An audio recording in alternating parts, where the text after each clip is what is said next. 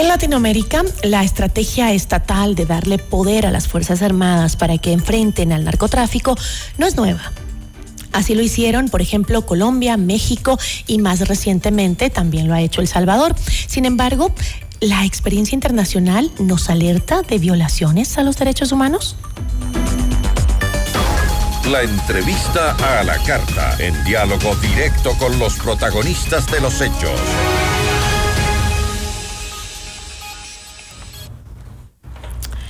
Nos acompaña a esta hora Andrés Jaramillo, él es periodista y analista político. Andrés, qué gusto, buenas tardes.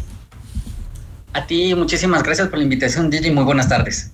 Andrés, em, además del crecimiento eh, del narcotráfico, em, los otros ingredientes en eh, estos casos como los que hoy vive Ecuador y que eh, los ha vivido México, Colombia, eh, como lo mencioné hace un momento, es un sistema judicial corrupto, un cuerpo policial infiltrado, una em, mejor imagen y mayor capacidad de los militares y la influencia de los Estados Unidos en la guerra contra las drogas. Pero en realidad, ¿existe algún país donde esa guerra contra las drogas haya sido ganada por el Estado?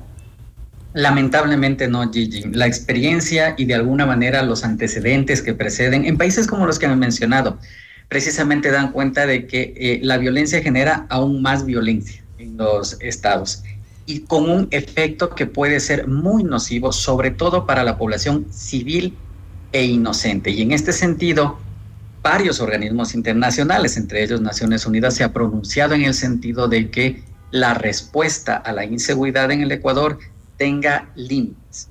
Esto se ha leído desde algunos sectores como una defensa al crimen, como una defensa a los narcotraficantes. No obstante, creo que es importante detenernos un poco y darnos cuenta de que no es esa defensa a los criminales, sino sobre todo poner límites a quienes portan las armas, a quienes son custodios de las armas, para que eso no implique violaciones a personas inocentes. Tú mencionabas un caso, por ejemplo, el de El Salvador, en donde Amnistía Internacional ha registrado cientos, si no miles, de casos de personas que han sido detenidas o que han sido eh, vejadas por tener un tatuaje o por vivir en una zona que está dominada por pandillas.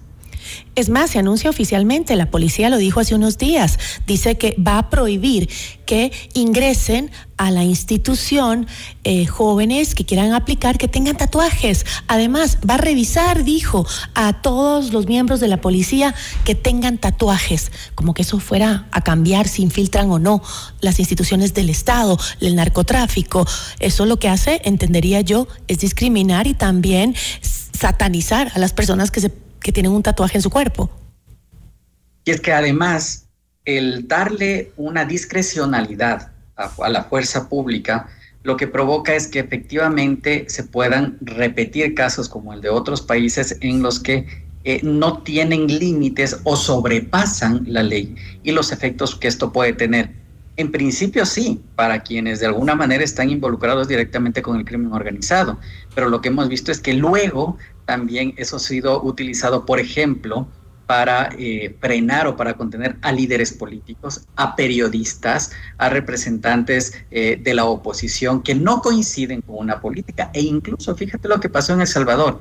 La propia gente que en su momento defendía la mano dura con los delincuentes, hoy terminaron siendo víctimas de un sistema autoritario que se pasa por encima los derechos humanos. Este debate de alguna manera se alentó la semana pasada con la publicación de un video en la cuenta de TikTok.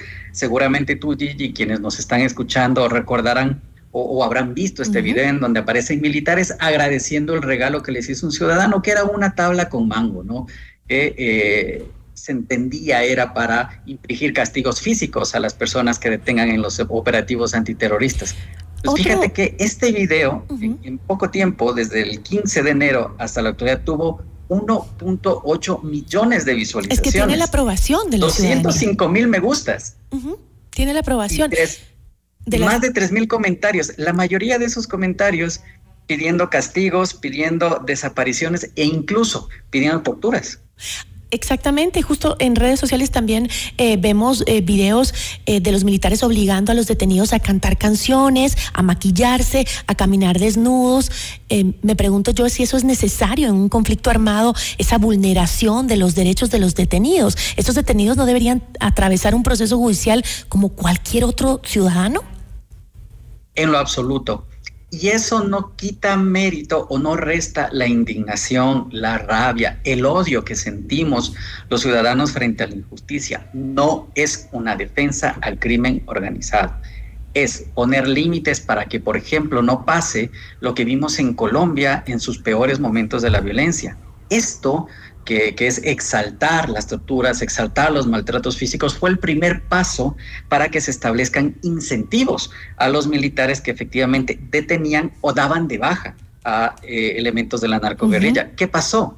Que mucha gente inocente se convirtió en falsos positivos. Los desaparecieron, los mataron, los detuvieron. ¿Para qué? Para incrementar las cifras de éxito de la guerra contra la narcoguerrilla y en función de eso alimentarse de estos beneficios. No queremos que eso pase y ya en este, en este país. Ha sucedido ya en nuestro país. Eh, ¿No deberíamos hacer una revisión histórica eh, sobre el control de las fuerzas del orden en tiempos de crisis, analizando casos como los hermanos Restrepo, que nos dolió tanto a los ecuatorianos? Y, el caso Fideca también, no te olvides, Gigi. Es decir, tenemos varios que se han ido de alguna manera dando a lo largo del tiempo y que es importante revisarlo. Ojo, esto no nos hace antipatrias, esto no nos hace que seamos enemigos de la guerra contra el narcotráfico, que está bien que se la dé. Evidentemente dentro de los parámetros que establecen el derecho internacional humanitario. Fíjate que ayer, y esto es muy grave, Gigi, ayer la cuenta oficial del partido de gobierno, ADN, publicó un, eh, un arte en el que decía que los criminales al cometer un crimen dejaron de tener derechos y que por tanto esos delitos, esos delitos eh, de alguna manera se pueden eh, castigar eh, está limitándose, digamos, en función de esto. El partido oficial del gobierno. Entonces, claro, nos llama mucho la atención esto porque la evasión de tributos también es un delito. Entonces, si, si esos delitos la tienen que pagar, entonces eh, también eh, deberíamos pensar en esos grandes grupos económicos que en su momento evadieron delitos y por el contrario, lo que se hizo con la última ley de eficiencia económica fue condonarles las deudas. Mira, y esta, y, y esta mano dura que se mezcla con el exceso, porque creo que eh, el reto estaría más bien en que sí, pongamos mano dura, pero respetando los derechos humanos, porque no pueden ir de la mano, no, no, no necesariamente este, velar por los derechos humanos nos, e, es igual a impunidad, en absoluto. Y es lo que evita además que esto se convierta en una guerra de todos contra todos, en donde la gente termine armándose, como ocurrió en Colombia con las autodefensas colombianas, o que evidentemente nosotros terminemos eh, reproduciendo estos mecanismos de violencia. Fíjate que en los comentarios de este video que te mencionaba en un principio, por ejemplo, se hacía mucho énfasis en el hecho de que mis papás también utilizaban estas tablas para castigarme a mí de pequeño.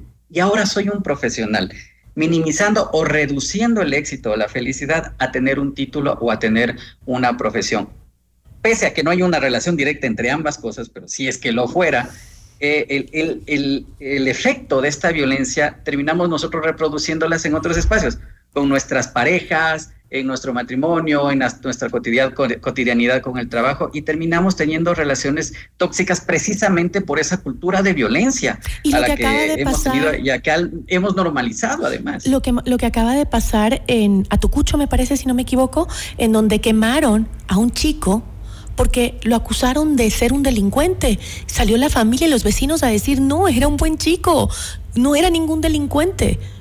Por favor, investiguen qué es lo que está pasando. Esto es lo que va a empezar a pasar. a contribuir a que se acabe la guerra. No lo va a hacer, Gigi. No, no lo va a hacer.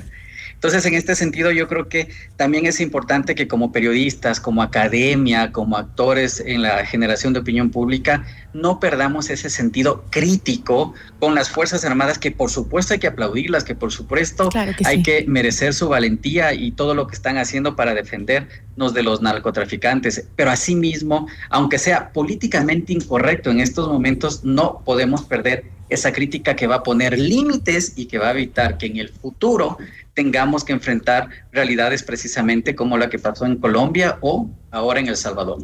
Ahora, este, justamente hablando de Colombia, por ejemplo, eh, la intervención de los Estados Unidos eh, no dio resultados favorables para la disminución de la violencia, al punto que después de 40 años se llegó a firmar un tratado de paz con las guerrillas. Eh, en ese sentido, en Ecuador eh, se estaría repitiendo esas estrategias fallidas, esperando resultados diferentes, ¿acaso?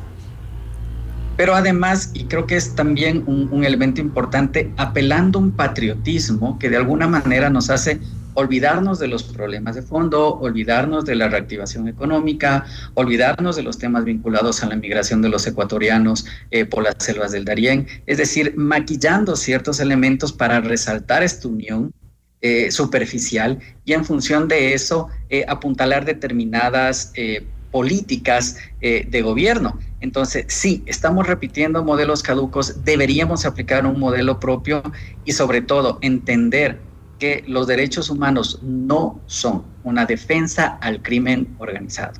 No lo son. Los derechos humanos ponen límites para que la población civil, para que la población inocente no tenga que ser víctima en este conflicto armado.